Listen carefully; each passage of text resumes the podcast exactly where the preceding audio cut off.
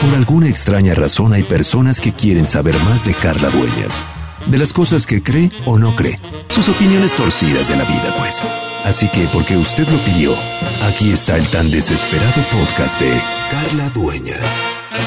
Oiga, párele, párele, ¿eh? Ni estoy tan desesperada, ni torcida, ni todo es sobre mí. También tenemos invitados y hablamos de cosas importantes para el mundo. Pero bueno, no nos vamos a pelear, ¿verdad? Aunque todo lo que ocurra en estos podcasts será fuera del aire. Bienvenidos.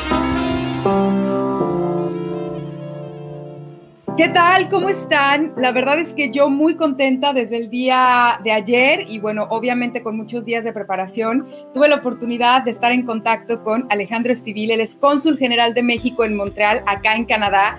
Ambos estamos de este lado del mundo extrañando muchísimo México, pero con mucha información que darles acerca de cómo estamos viviendo eh, pues la pospandemia, si se puede decir, en el tema de la ayuda y el apoyo a los mexicanos que se encuentran eh, en estos momentos radicando en Montreal, en la región de Quebec, en Canadá. Y bueno, qué mejor que el cónsul general de México en Montreal para platicarnos de esto. Además, Alejandro Estivil, que toda su oficina es de verdad una maravilla de cómo tiene la camiseta bien puesta en todos los sentidos con el tema del apoyo, la ayuda eh, a todos los mexicanos y también a los, a los canadienses, y residentes eh, de, Montreal. Así que Alejandro Estivil, te doy la bienvenida a este espacio y bueno, agradecerte como siempre el tiempo que es lo más importante que tenemos y bueno, en la distancia te mando un abrazo, bienvenido. Muchísimas gracias Carla, encantado de estar contigo, con tu auditorio, de platicar de estas cosas que ocurren acá en el norte pero que nos han mantenido de una otra manera muy cerca de México, ayudando a gente, ayudando a mexicanos. Hay muchísimo que platicar. Yo creo que los grandes retos durante esta pandemia fue repatriar gente, acercar los servicios consulares a la gente, que la gente siga recibiéndolos, sobre todo en casos de urgencia, y nuestro programa de trabajadores agrícolas temporales que se pudo preservar y que es muy importante pues para la producción de alimentos, que en un momento dado, en un momento de pandemia, pues es tal vez la primera cosa que se necesita, poder comer eh, se pudo dar el, programa de trabajadores en condiciones de seguridad para nuestros trabajadores, cuidando su salud y que también puedan venir aquí a Canadá. A las órdenes. Oye, Alejandro, bueno, hablando de la pandemia que al final creo que nos va a seguir eh, no afectando, porque creo que esa palabra luego tiene connotación negativa. Yo siento que esta pandemia nos ha venido a confrontar con muchas formas que teníamos como eh, predeterminadas de cómo debían ser las cosas y hoy nos damos cuenta que las cosas pueden cambiar y se pueden readaptar y se pueden ajustar. Entonces, primero preguntarte si tienes algún dato aproximado de cuántos mexicanos eh, radican o fueron afectados con esta pandemia. Alejandro, después de, bueno, a lo mejor hacer un, pequeño conteo de, de lo que ha sucedido después del COVID desde marzo hasta la fecha. Bueno, es muy importante lo que, lo que preguntas. Evidentemente esto cambia según cada país. Pero por darte algunas cifras, el gobierno de México realizó ejercicios y esfuerzos, arreglos e incluso inversiones económicas para lograr la repatriación de más de 12 mil mexicanos que por diferentes razones estaban viajando en algún lugar del mundo y esos mexicanos tenían que regresar a su, país. Eh, estoy hablando de esos 12 mil solamente en países donde no se tenía una conectividad aérea, que por alguna razón se cortó. Gran cantidad de esa gente se encontraba en América Latina, pero también tuvimos casos desde Medio Oriente, desde Asia, de gente que de una u otra manera quedó varada y se hizo un mecanismo muy denodado donde el canciller Marcelo Ebrard estuvo directamente involucrado. Nosotros recibimos listas todavía eh, hace unos horas hubo una repatriación de gente desde Brasil. Esto supera los 12 mil, pero lugares que preservaron una conectividad aérea comercial, no están contabilizados ahí, pero también se ha hecho un enorme, enorme esfuerzo de eh, repatriación. Por ejemplo, el Consulado General de México en Montreal tuvimos cerca de 60 personas que se quedaron varadas, se quedaron sin recursos, pero que pudieron tomar aviones que eran los mismos charters que estaban trayendo trabajadores temporales en su llegada a Montreal. Venían de México, eran vuelos que habían sido contratados por eh, los empleadores canadienses y pudimos, vía una negociación con las asociaciones de empleadores, incluir a mexicanos que requerían regresar y solamente pagando la parte de impuestos que esto implica, o sea, precios muy, muy módicos, estamos hablando de 200 dólares que costó vuelos directos desde Montreal hasta, hasta México, pudieron retornar. Esto es solamente la parte de repatriación. Sí estamos también, sobre todo en los Estados Unidos, donde la pandemia ha sido particularmente severa, la población mexicana ha requerido muchísimo acercamiento en nuestros consulados y ha sido un esfuerzo enorme de orientación, de trabajo conjunto, de encontrar soluciones a problemáticas médicas, a problemáticas migratorias. Por ponerte el ejemplo de Canadá, más allá de los trabajadores, nosotros aquí hicimos muchos seminarios de cómo ayudar en cuestiones laborales, de cómo la gente podía obtener algún tipo de recurso en caso de que hubiera perdido su trabajo o que hubiera sido desempleado o existen mecanismos para ayudarlos. Oye, Alejandro, hubo gente, obviamente, eh, que, venía a trabajar y que eh, desafortunadamente eh, se infectó de COVID-19. ¿Tienes algunos datos de esto, de, mexicanos que vinieron? obviamente en plena pandemia se encontraron aquí, ya no pudieron trabajar y cómo les ayuda el gobierno canadiense y en particular en Quebec a todos estos mexicanos que a lo mejor eh, pasaron por el tema del COVID. Te divido el tema en dos. Eh, nosotros dimos un seguimiento, todos los consulados en Canadá, de todo mexicano que se encontrara en el territorio canadiense, cuál era su situación y también en la segunda parte la reactivación del programa de trabajadores temporales, que en años otros ha llegado a traer hasta 29 mil mexicanos trabajadores jornaleros al campo canadiense. Ese programa, dado que la actividad era esencial, se tuvo que reactivar y con el liderazgo de nuestra embajada en Ottawa, se hizo una negociación generalizada con todas las autoridades federales y locales para garantizar, y esto Quebec ayudó muchísimo, que cualquier persona mexicana que se encontrara en territorio canadiense y tuviera la problemática de la infección COVID, recibiera la asistencia médica como un local. Esa es la primera base de un proceso de protección, que no haya ningún tipo de discriminación. Pues nosotros recibimos incluso hasta por escrito en ese periodo de, de negociación que cualquier mexicano aquí en Canadá que tuviera la problemática del COVID eh, pudiera ser atendida en los hospitales, en los mecanismos establecidos, igual que la gente de Canadá. Ya en el programa como tal, implicaba mayores desafíos, porque traer a la gente implica, y esto le está ocurriendo a cualquier persona que viaja del extranjero, incluyendo canadienses, que lleguen a Canadá, tienen que hacer una cuarentena de 14 días totalmente aislados. Eso es obligatorio, está en pie eso y continuará de aquí a que haya verdaderamente una solución completa a la pandemia. Incluso ante, la, ante el temor de una segunda ola, las medidas de cuarentena se han reforzado aquí en Canadá. Entonces nuestros trabajadores temporales cuando llegaban tenían que estar en una cuarentena de 14 días. ¿Cómo iba a ser su situación laboral, su situación de seguridad sanitaria y su salario durante esos 14 días? Nuestra embajada empujó mucho, recibimos apoyo también de los gobiernos provinciales y se logró hacer un acuerdo para que todo trabajador mexicano que llegara acá iba a tener un pago de 30 horas semanales garantizadas que le permitía mantenerse durante esa cuarentena en buenas condiciones, además de grandes procesos de aislamiento importantes para asegurar no contagios. En Quebec, esto ha funcionado bastante, particularmente bien. Hemos tenido un número muy limitado de infecciones de mexicanos, tanto del programa como fuera de él. No podemos superar las 50 personas que han tenido algún caso de COVID y ninguna de ellas ha requerido mayores tratamientos que impliquen una hospitalización grave. Sin embargo, en el suroeste de Ontario sí se tuvieron algunas granjas que tuvieron infección. ¿Y qué es lo que pasa? Cuando tienes una granja con infección y tenías hacinamiento, mucha gente junta, pues esto llegó a cifras mayores que superaron los 350 casos infectados. Y lamentablemente sí tuvimos decesos.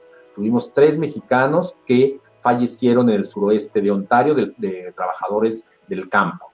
Esto obligó a, todo el gobierno de México y nuevamente el liderazgo de nuestra embajada a suspender el programa hasta que no se diera un proceso muy denodado de verificación de todas las condiciones sanitarias y de distanciamiento social que estaban teniendo lugar y se suspendió el programa un periodo de tiempo. Obtuvimos todas las garantías del gobierno canadiense y una revisión completa del programa en sus elementos para asegurar esa, esa seguridad de que nuestros trabajadores no se estarían infectando. Y una vez que tuvimos ese nivel de verificación y una investigación muy correcta de lo que estaba ocurriendo, se reactivó el programa. Entonces, sí tenemos desafíos importantes, pero realmente se ha podido influir, trabajar y negociar correctamente con las autoridades canadienses para que el programa pueda continuar, evidentemente en términos un poco menores, porque todo esto implica muchas mayores revisiones y no es tan sencillo enviar la cantidad de trabajadores que se habían enviado en el pasado. Incluso estamos ampliando un poco el periodo que puede estar un mexicano trabajando en el campo acá en, en Canadá para que puedan cubrir más periodos de tiempo y de esa manera la producción agrícola se vea menos afectada, pero sobre todo nuestra prioridad, que es la seguridad y protección de nuestra gente, también esté con menos riesgos. Qué interesante esto que platicas, porque yo creo que no todas las personas saben eh, que, en esta región, eh, Alejandro, hay un programa de jornaleros y que son muy importantes las manos mexicanas en, en Canadá, bueno, y en Quebec en particular. yo tengo prácticamente un año viviendo por acá y me he dado cuenta de la cantidad de productos eh, que, tiene el campo en Quebec. Eh, desde la, uva, la gente desconoce que hay tantos viñedos por acá. De repente los mexicanos no sabíamos la cantidad de, de, plantíos de manzanas, en fin, y para esto también hay este programa. Sin embargo, creo que el reto más grande y algo que me sorprendió mucho es pues obviamente para, para eh, Alejandro Estivil, cónsul, y todo su equipo. ¿Por qué? Porque hay muchas personas que no saben, no conocen sus derechos, Alejandro, no saben que, la embajada, que el, que el cónsul general eh, eh, está ahí para, para ayudarlos y tienen miedo. Yo creo que esto es algo natural, el decir, me acerco, no me acerco, que, ¿cómo, cómo, cómo me pueden ayudar? ¿Me van a cobrar? ¿A qué tengo derecho? Yo quisiera, Alejandro, que nos platicaras de qué es esto del consulado móvil, porque sí, los que, los que nos hemos topado con esta pandemia en otros lugares o en nuestros trabajos, hemos tenido que repensar cómo le vamos a hacer para hacer más, Alejandro, no para, no para eh, meternos en nuestras casas con miedo. ¿Cómo vamos a hacer más para poder generar este, más apoyo, ¿no? Eh, entiendo muy, muy interesante lo que me preguntas y yo quisiera empezar no con el consulado móvil, sino algo que dijiste un poco antes, que es la labor de conocimiento y oportunidad que da para guiar a las personas sobre todo. Nosotros sí tenemos un desafío importante aquí, que muchas veces existen intermediarios no escrupulosos que dan información incompleta y provocan la sensación de que hay trabajo en Canadá que hay muchas oportunidades. Canadá es un lugar donde la oportunidad de trabajo está muy reglamentada y sí hay oportunidades de trabajo siempre y cuando se haga por las vías correctas. Pero a veces la gente cree que es como en otros lugares, con esa falta de rigor, y el caso es que llegan con expectativas de trabajo y no tienen ese trabajo. Eso sí nos genera casos de indocumentación y después, como la gente aquí no puede vivir indocumentada, porque a diferencia de los Estados Unidos, la, posibilidad de rentar una casa, de ir a un hospital o algo está totalmente vinculada a tu calidad migratoria, no puedes estar como persona indocumentada, eh, acceden a un subterfugio muy equívoco, muy malo, que es, es obtención de un estatus de refugiado. No teniendo una razón de refugiado, solicitan el estatus de refugio que dado el tiempo que se tarda Canadá en resolverlo, genera una falsa expectativa de un periodo largo de oportunidad de trabajo, que al final resulta malo, porque la persona después de dos, tres, cuatro años de estar en Canadá es deportada a México y ha perdido contactos en México, queda en condiciones donde sus próximos viajes a Canadá se vieron afectados por esa situación de haber intentado algo para lo cual no tenía las capacidades de ello. En ese sentido, la labor del consulado de orientación es clave y sí favorecemos mucho que la gente se nos acerque, que nos, que nos haga preguntas de sobre todo qué ocurre con las supuestas o no oportunidades de trabajo. Y la recomendación principal genérica, independiente de casos particulares, es entérate muy bien y por las vías oficiales de las oportunidades que existen. Por supuesto que en el trabajo agrícola tenemos este programa que funciona. Ahora déjame pasar al consulado móvil, porque eso es algo importante. Eh, la práctica del consulado móvil es algo muy difundido en los Estados Unidos, lo hacen mucho los consulados en Estados Unidos, es un mecanismo de acercar nuestros servicios consulares a gente que queda más lejana. El problema de, Quebec es que el cónsul general de México en Montreal lo es ante Quebec. Si tú mides el tamaño de Quebec, es el 80% del territorio mexicano. A esto añádele las provincias atlánticas, que no son pequeñas y que están muy lejos y que son islas lejanas, y todo el territorio al norte de Nunavut. El Consulado de México en Montreal puede ser el que tenga el territorio con mexicanos más vasto de todo el mundo y es un solo consulado. Esto hizo durante muchos años muy difícil el acercar nuestro, nuestros servicios a lugares diferentes a Montreal. En todo Quebec, voy a hablar solo de Quebec, hay alrededor de unas 29 mil personas de origen mexicano que pueden necesitar algún tipo de servicio consular. Es un número importante. La gran mayoría está en Montreal, por eso tenemos nuestro consulado en Montreal. Montreal no es la capital de Quebec, lo es la ciudad de Quebec City, pero la mayor cantidad de mexicanos están aquí, por eso está este consulado aquí.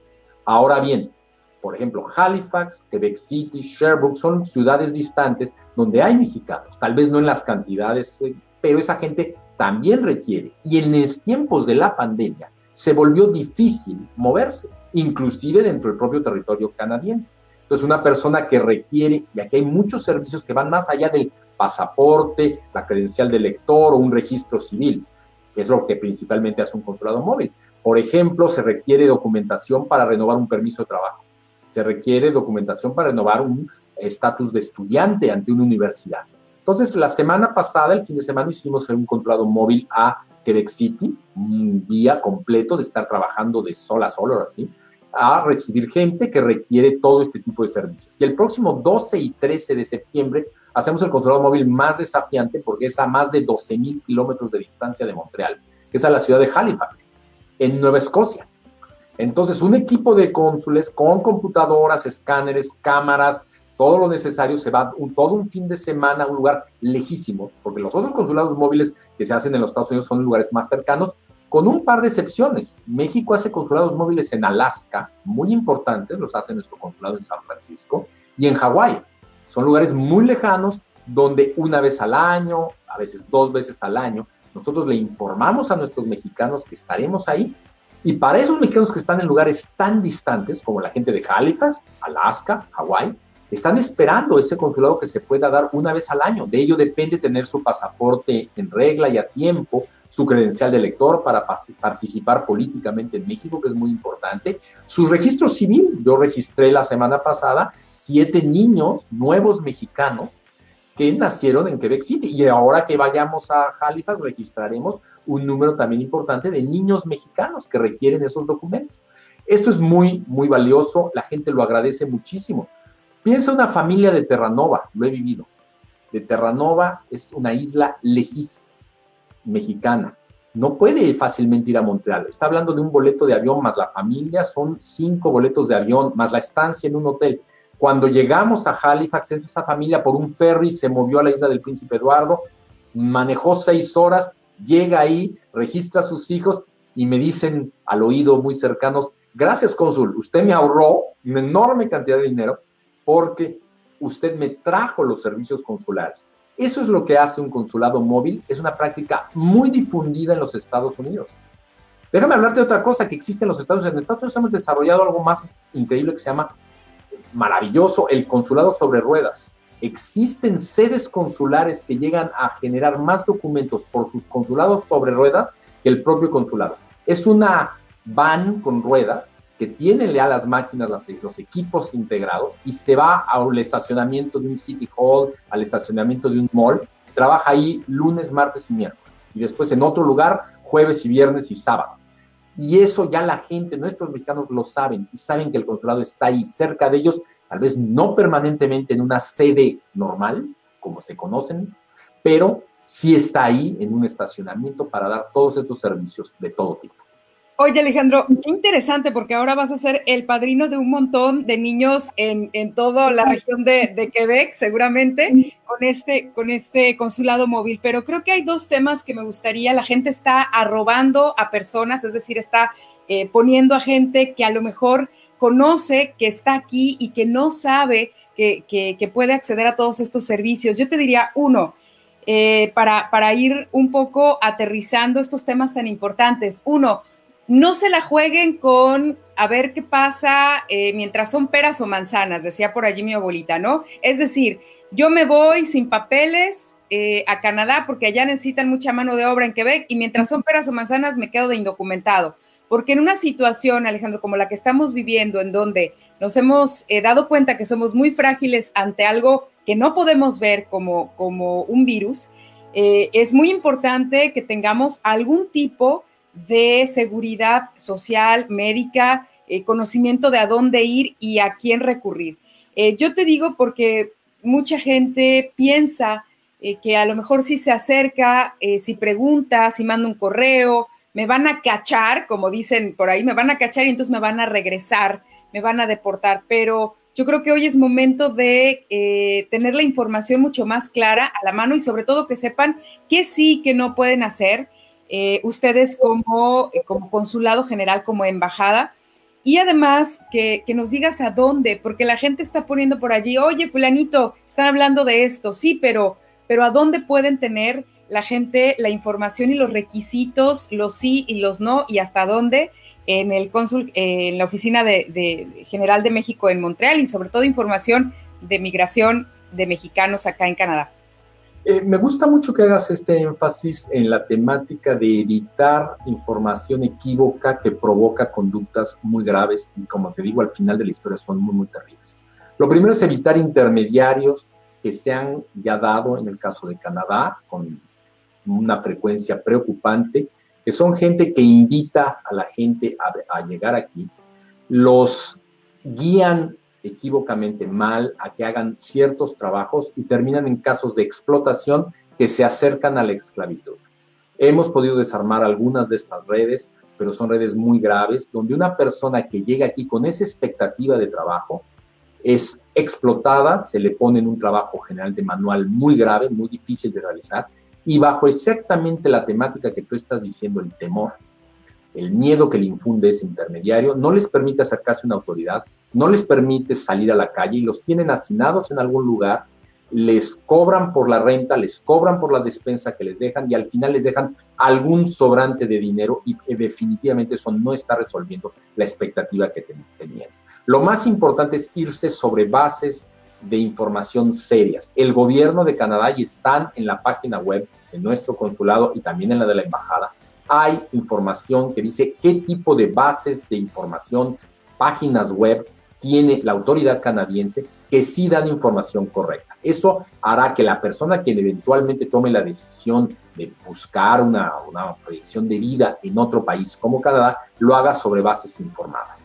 La capacidad de, obtención de trabajo en Canadá también debe mesurarse sobre bases mucho lingüísticas y de que el reconocimiento de las habilidades no es el mismo. Los intermediarios explotan eso. La mayor parte de la gente que hemos encontrado acá que se encuentra en problemas fue porque escuchó mal a un intermediario, creyó que el trabajo se podía realizar en español y no. Hay que aprender, en el caso de Quebec, francés, inglés también para todo el resto de Canadá. Es muy importante esto. Y las habilidades que se tienen, se tarda mucho en que la autoridad canadiense las reconozca. Entonces, generalmente hay elementos que motivan frustración, porque yo iba con la expectativa de que mis habilidades tales iban a ser bien recibidas y no necesariamente esto ocurre. Pero sí hay oportunidades siempre y cuando se haga de manera muy bien informada. El consulado está siempre tratando de ayudar y diciéndoles cuáles redes de información son buenas. Hemos hecho mucha actividad de información sobre eh, elementos generales que permiten a la gente conocer más esto. Yo le recomiendo a la gente que haga Google, ponga Consulado de México en Montreal, le van a aparecer las, las, las, páginas, ahí nos encuentra y puede sobre todo escribirnos, estamos recibiendo muchísima información vía correo electrónico y estamos contestando esas preguntas y tenemos abogados consultores que muchas veces ayudan a la gente para que en un momento dado puedan saber y consultar ya su caso en particular. Déjame decirte que durante la pandemia una cosa que tiene mucho que ver con lo que has dicho, enfrentaron mexicanos que vinieron de manera equívoca. Canadá tiene un sistema de seguridad social muy fuerte, muy capaz, que permitió que la gente que en un momento perdió su empleo, porque todas las economías se redujeron de manera muy grave y muchas empresas cerraron, cualquier persona que perdió su empleo pudiera recibir una pensión de desempleo importante para sobrevivir, que en algunos casos, depende de cada sector y demás, llegaba a ser hasta el 75% del salario que se tenía anteriormente. Para poder acceder a ello, para tener ese seguro de desempleo en el caso de la provincia de Quebec, tienes que haber trabajado ya, haber ganado en el año anterior exactamente más de 5 mil dólares, haber ya trabajado en el país de manera formal, perfectamente establecida. Si alguna persona de estas llegó de manera informal, fue explotada por un intermediario, se le estuvo dando un dinero por debajo, pero sin registro, esa persona pudo haber ganado durante trabajar uno o dos años de manera equívoca. A la hora de que pasó la pandemia, recibe cero pesos, cero centavos. Gente que se encontraba aquí, ayudamos a muchísima gente. El caso de refugio es importante. En principio, la autoridad canadiense considera que una persona que recibió refugio ya no quiere conocer nada del país de origen, es decir, en este caso de, México.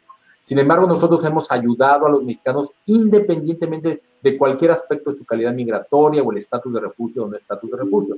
Pero una persona que está en estatus de refugio y se acerca al consulado y después le tiene que informar eso a la autoridad canadiense, puede afectar su estatus de refugio. Por eso tener un estatus de refugio aquí puede ser otra razón de equívoco inadecuada.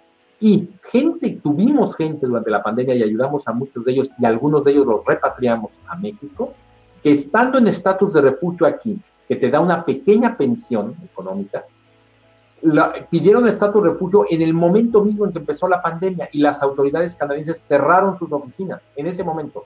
Los dejaron en un limbo, un limbo grave que no les permitía recibir ni, ni siquiera esa pensión y eso los llevaba a mucha indefensión y a situaciones económicas muchísimo más graves que cualquier otra que se hubiera tenido. Entonces el consulado hace toda esa labor, hace más de las labores de protección ya de cada caso. Hemos tenido gente que lamentablemente pues ha tenido problemas de cuestión de, de medicinas, gente que se quedó varada y entonces requería ir con su doctor en México para recibir su nueva receta. Hemos ayudado para que esas recetas hayan sido reconocidas en Canadá y puedan obtener su medicina en Canadá.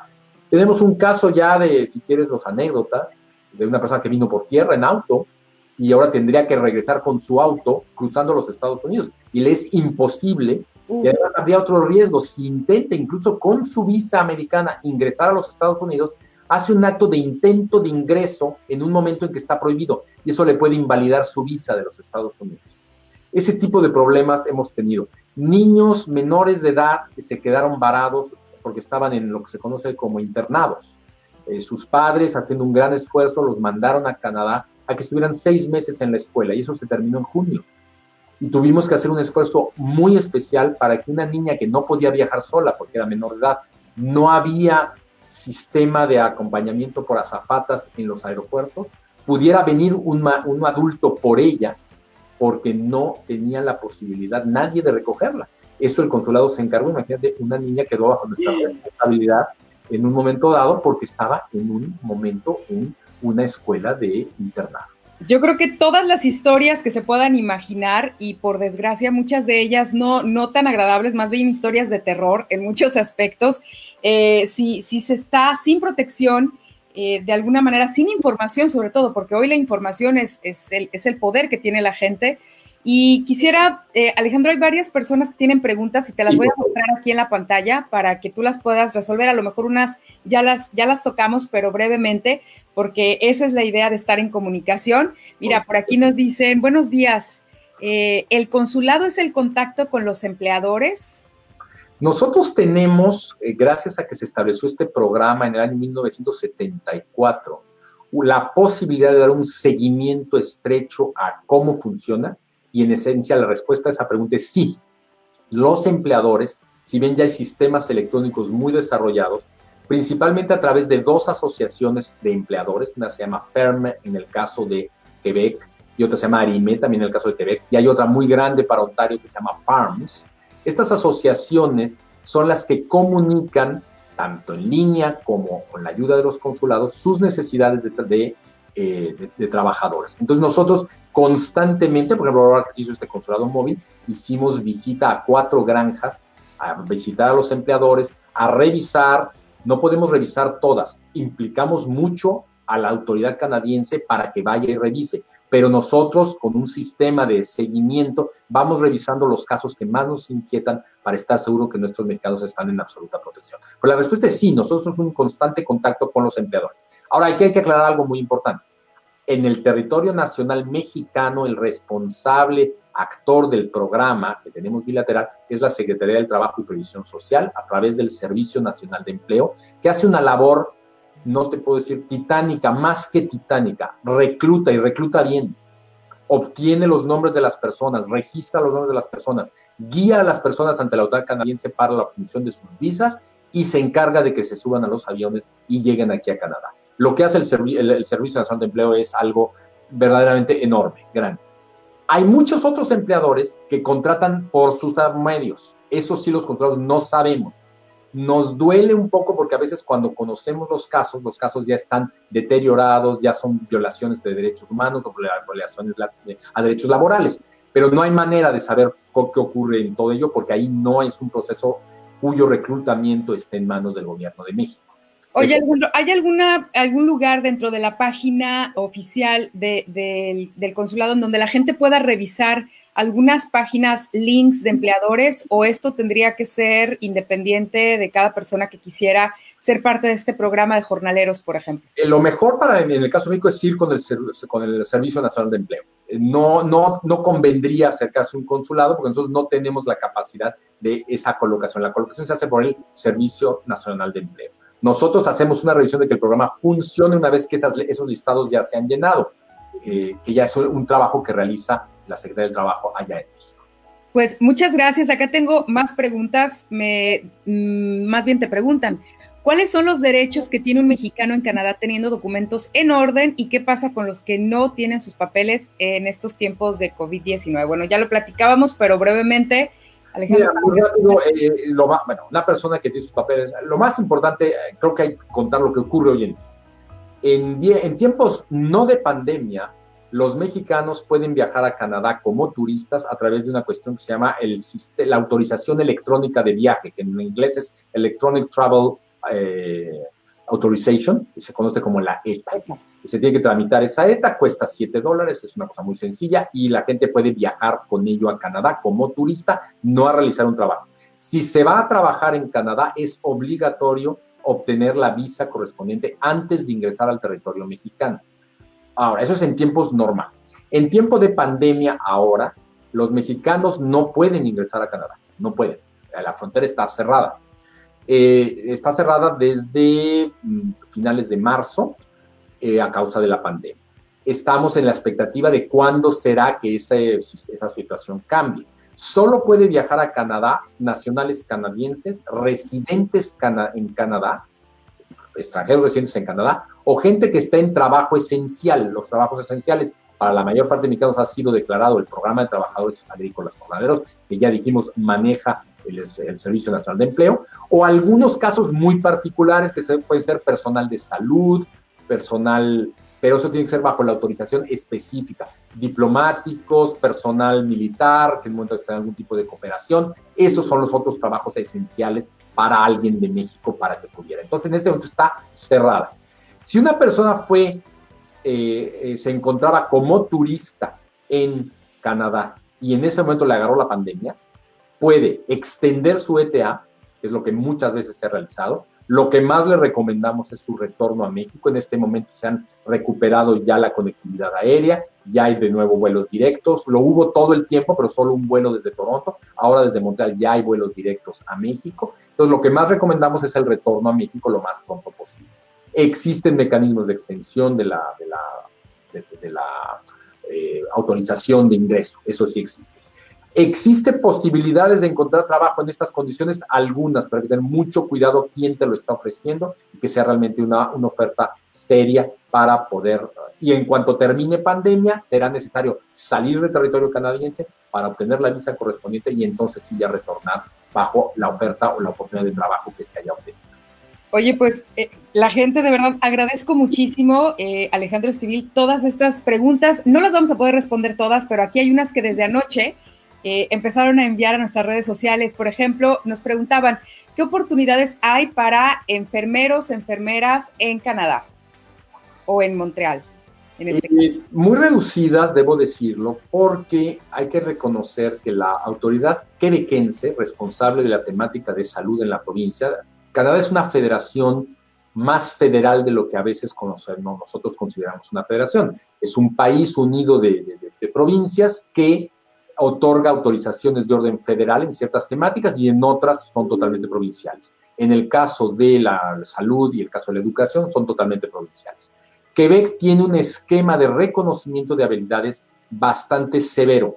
Estableció un buen mecanismo de comunicación con Francia para aceptar los títulos, las habilidades certificadas de Francia, pero las habilidades certificadas de México en el sector salud se llega a ser reconocidas, pero son trámites muy engorrosos, muy largos, porque por dos razones, una de orden de cuidado de su nivel de alto rigor en la temática de salud, pero no solo es esa, también es una defensa laboral de las barras de las diferentes profesiones. Las barras de las profesiones buscan que solamente la persona que es totalmente, pero en todo sentido, equivalente a lo que hizo una persona para llegar a ser doctor o para llegar a ser enfermera en, eh, Canadá, puede, o en, en este caso en Quebec, pueda tener las mismas oportunidades de trabajo. Entonces se hace muy engorroso.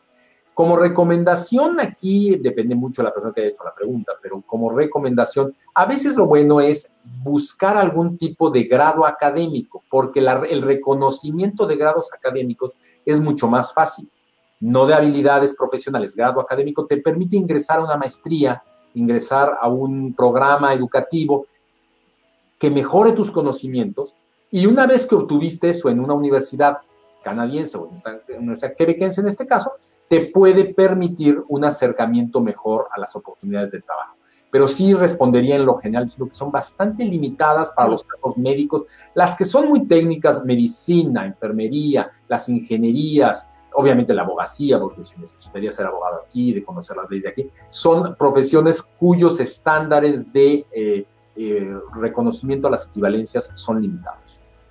Oye, Alejandro, y hablando de esto, aquí también en, Instagram, gracias, digo, Betty fue quien preguntó de la enfermería. Lau dice, ¿qué tan bien establecida está el área profesional musical ahí? Creo que ahí ya es una cosa.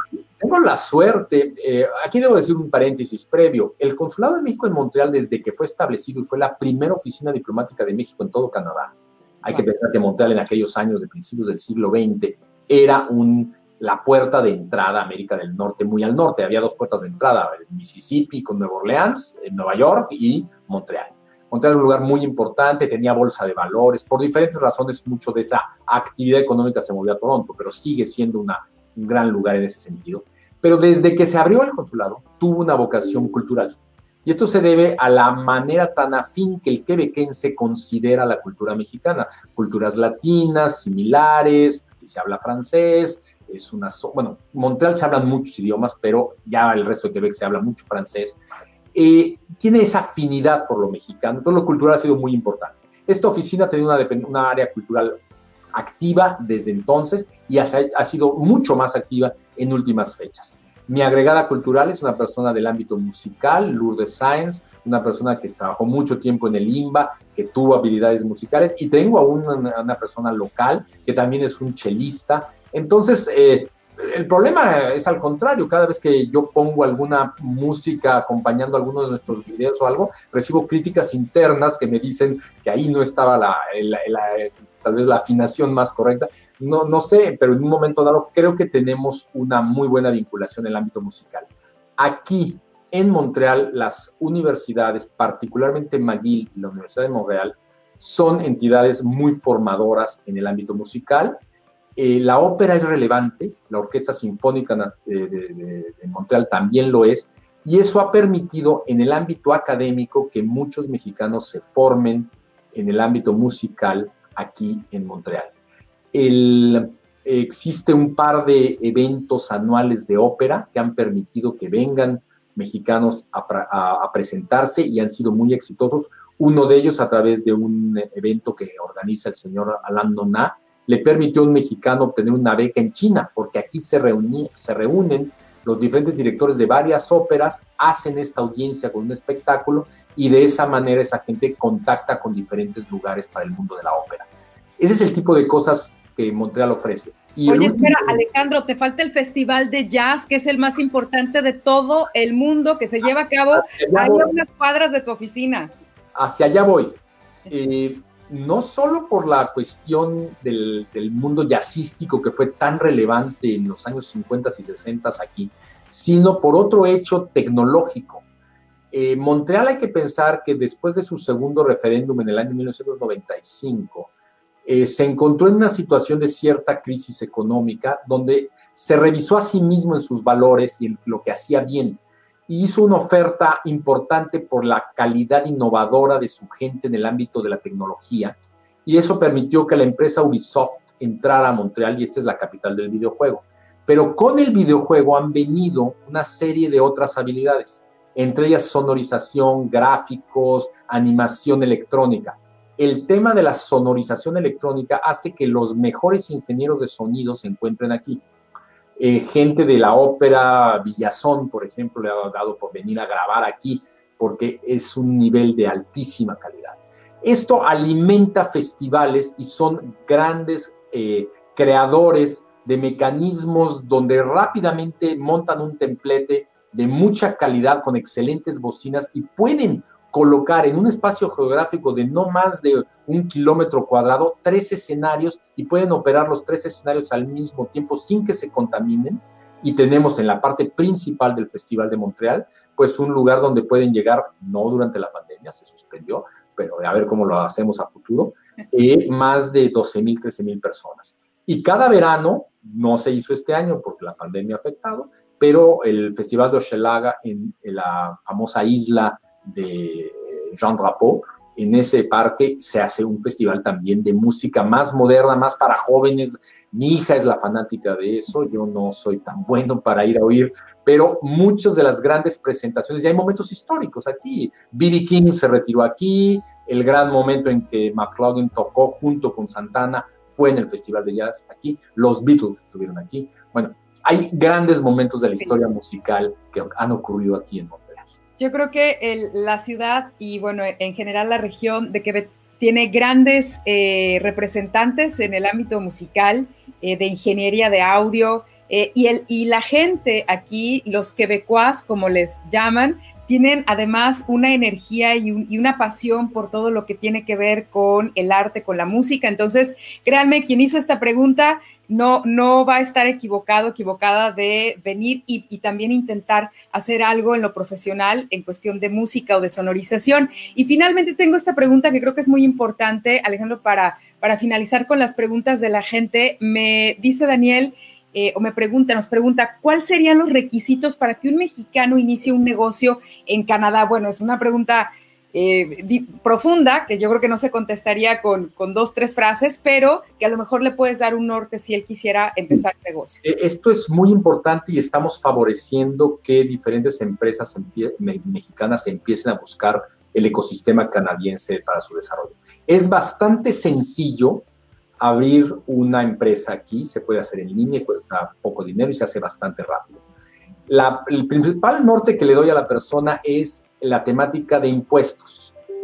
Eh, existe una confusión por el federalismo que nos hace pensar que el acuerdo de totalización de impuestos con Canadá le puede ayudar a una persona, tanto eso va para profesionales, pero también para gente que abre empresas, a que su situación de impuestos ya queda resuelta. No es tan sencillo y muchas veces hay ciertos impuestos de orden provincial que no esperabas que te cobraran. Entonces, cuando se abre una empresa aquí, es muy importante cuidar el ámbito de, orden impositivo.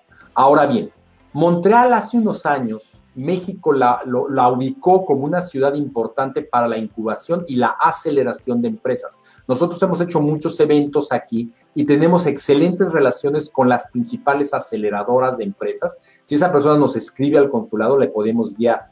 Y existen mexicanos de mucho talante, muy buenos. Existe una empresa para casos más grandes que se llama Innocentre, que funciona muy bien, para casos un poco más pequeños, pero son un poco las mismas personas, que se llama Estrateca, que también da muchísimos buenos consejos para guiarlos en todo este proceso. Lo que vale de Montreal mayormente es mecanismos de coaching muy adecuados para el tamaño de tu empresa, que te permiten no solamente pensar en el mercado montrealés, quebequense y canadiense, sino inclusive mundial y en tu relación con México en qué eres competitivo. Sí lo recomendamos, lo recomendamos mucho venir hacia acá, pero le recomendamos también utilizar alguno de estos, y muchos de ellos son mexicanos, que tienen la capacidad de guiar en, en estas cuestiones.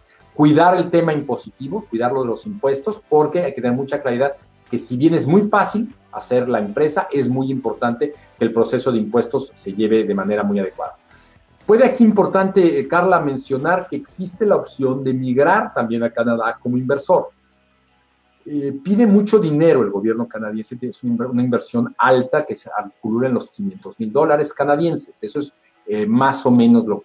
Y mucha gente de otros países, no lo he visto tanto con mexicanos, lo utilizan para migrar comprando una franquicia. Es decir, se hacen socios de un Starbucks, de una, de estas cosas típicas de franquicia, la colocan, ponen a unos empleados ahí, es muy fácil dejarte guiar por las indicaciones que te hacen los franqueadores del negocio y de esa manera te, guías. Yo considero que los mexicanos tenemos ciertas habilidades innovadoras que nos, nos, han hecho muy capaces en temas de multimedia, que hemos sido, hemos ingresado aquí con mucha fuerza. Hay empresas mexicanas en el ámbito de la publicidad que lo han hecho excelentemente bien. Las grandes, bueno, son Bimbo, son Cemex, las Vitro, las grandes empresas, pero sobre todo donde hay innovación, los mexicanos hemos podido tener buenas, pequeñas en este momento, pero exitosos procesos empresariales. Yo recomiendo mucho buscar a estos aceleradores y el consulado los puede eh, guiar. Oye, me, de verdad que creo que la gente que estuvo en, esta transmisión, Alejandro Estivil, eh, se emociona por una parte por tener a, Canadá tan cerca y a la vez con tantas posibilidades en medio de una, de una pandemia, encontrar cómo sí. Creo que eso es algo de lo que nos unió en esta entrevista. Yo tuve la oportunidad de acercarme eh, al, consulado y la verdad es que el, equipo de trabajadores, de académicos, de, todos los que, los que elaboran, simplemente para contestarte un correo electrónico, te puedo decir que se siente eh, esta necesidad de apoyar lo más posible a los compatriotas, pero también a todos los que estamos inmersos en una situación que jamás imaginamos y encontrarle, como te decía, el cómo sí podemos seguir avanzando. Y yo te agradezco muchísimo todo este tiempo, las respuestas tan precisas a cada una de las preguntas que nos hicieron en las redes sociales y sobre todo la disposición, Alejandro, para que la gente se acerque al, Consulado General de México en Montreal. Quisiera que nos dieras unas últimas palabras, que nos digas a dónde se pueden comunicar la gente que a lo mejor va llegando y dice, ¿qué me perdí? Bueno, lo pueden eh, regresar, esto se sube a YouTube, se sube a nuestras plataformas, pero además que tengan en este tema la visualización de a dónde pueden recurrir, que no le tengan miedo al consulado, no los van a deportar, los van a ayudar, que no le tengan miedo, es que aquí me van a sacar todos mis trapitos al sol. Créanme que, los, van a, los van a recibir con los brazos abiertos y sobre todo con muchas más respuestas y, herramientas para seguir creciendo en muchos ámbitos en Canadá y obviamente como mexicanos en cualquier parte. Mira, eh, Carla, la prioridad del consulado es, por supuesto, la protección de nuestros connacionales aquí, y eso tenemos un concepto, la Cancillería, de una protección amplia. Es la no discriminación y más aún el que el mexicano no tiene ninguna razón por la cual sentirse menos. Al contrario, como dice mi hijo, el día que logremos ciertos cambios vamos a ser una potencia que vamos a, por la capacidad de innovación.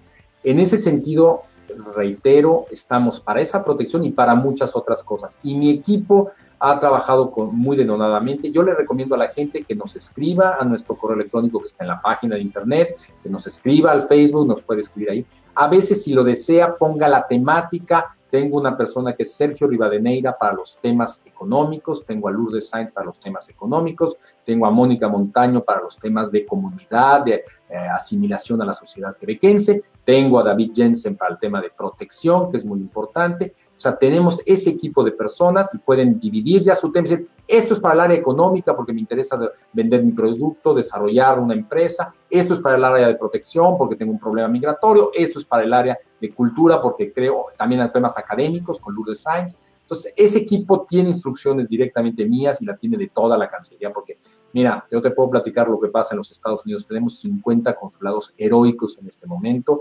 La pandemia es muy fuerte allá. La cantidad de mexicanos afectados, los temas de repatriaciones son muy fuertes allá.